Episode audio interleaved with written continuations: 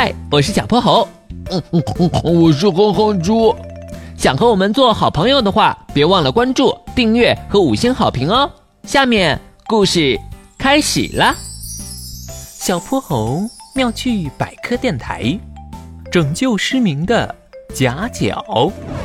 这天下午，小泼猴和哼哼猪正在玄教授的实验室完成科学作业，一阵电话铃打乱了他们的思路。喂，是玄教授吗？我是龙小白，我需要帮助。龙小白，我是小泼猴，你遇到了什么困难吗？我和仙鹤博士在环海研究时，无意中来到了蔚蓝夹角。我们发现这里的居民们竟然都失明了，他们的生活一团乱麻，全部失明。这其中一定有大阴谋，我马上就带着猎豹警长过来。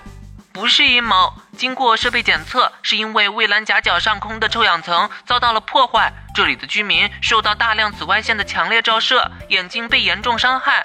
我和仙鹤博士打算留在这里为他们治疗眼睛，但是臭氧层的问题，只能拜托玄教授了。没问题，我马上告诉玄教授。龙小白，你和仙鹤博士一定一定要保护好自己哦！我们会尽快赶来的。放心吧，哼哼猪，谢谢你们啦！挂断电话，小泼猴和哼哼猪立刻把还在午睡的玄教授唤醒。查阅资料后，玄教授决定先制作一批能够阻挡紫外线的眼镜来保护居民们，之后再联络专业团队去修补蔚蓝夹角上空的臭氧层。咯了咯了。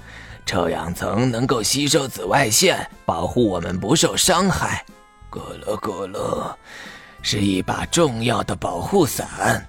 但随着科技进步，我们对一些化学物质的过度使用，导致这把保护伞千疮百孔。格勒格勒，拯救蔚蓝夹角就是拯救我们自己的家园。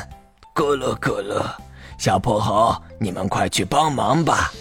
驾驶着金斗号，小泼猴和哼哼猪出发了。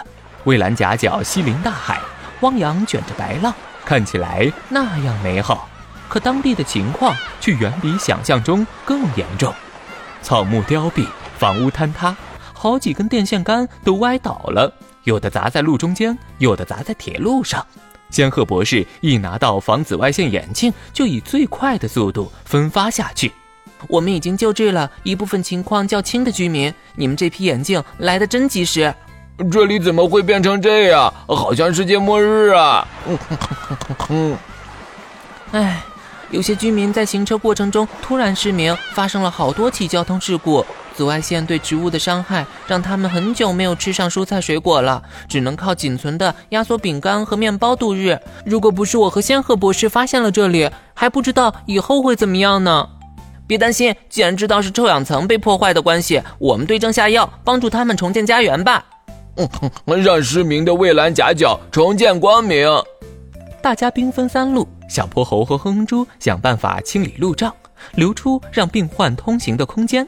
龙小白和仙鹤博士加紧治疗居民。玄教授也带着专业团队飞到了蔚蓝夹角上方，进行了紧锣密鼓的臭氧层修补行动。在共同努力下。臭氧层修复成功，居民们又能看见大海了。而小泼猴和哼哼猪呀，还在努力地把撞进树里的小汽车拖出来呢。拔除了已经病害的植物，代表希望的种子在土地里生根发芽。在居民们感激的目光中，小泼猴一行坐上金斗号，离开了蔚蓝夹角。而龙小白和仙鹤博士决定拉长他们环海研究的路线。或许在某个不知名的角落里，还有像蔚蓝夹角这样的地方等着我们去拯救呢。小泼猴、哼哼猪，让我们一起守护地球家园吧！今天的故事讲完啦，记得关注、订阅、五星好评哦！